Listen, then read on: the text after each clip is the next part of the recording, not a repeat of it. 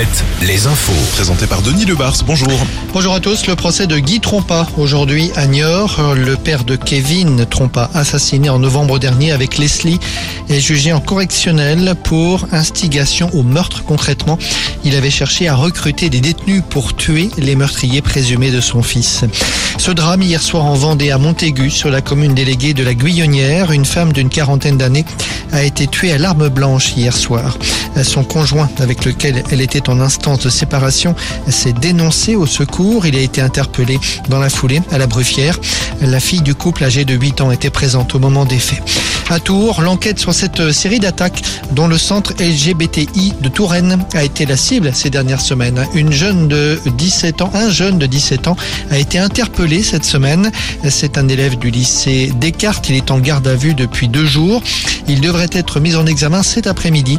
Chez cet adolescent présenté comme un élève brillant, les enquêteurs ont trouvé les ingrédients permettant de fabriquer le cocktail explosif lancé contre ce local le 29 mai dernier.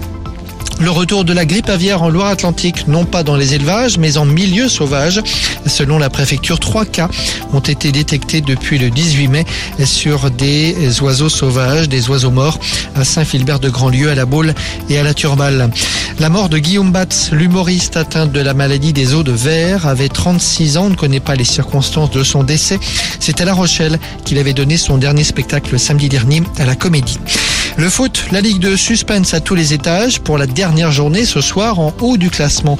Ils sont trois pour deux places d'accession en Ligue 1. Parmi eux, Bordeaux qui accueille Rodez. 42 000 spectateurs attendus au Matmut Atlantique ce soir.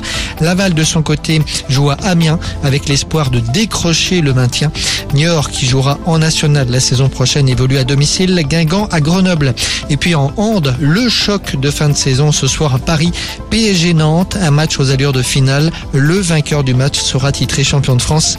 Hier soir, Limoges et Cesson Rennes ont perdu leur match. Alouette, la météo. On reste sur les mêmes bases, du soleil et un temps plutôt chaud sur une grande partie de nos régions. Ça vaut pour aujourd'hui mais aussi pour demain et pour dimanche. À noter toutefois,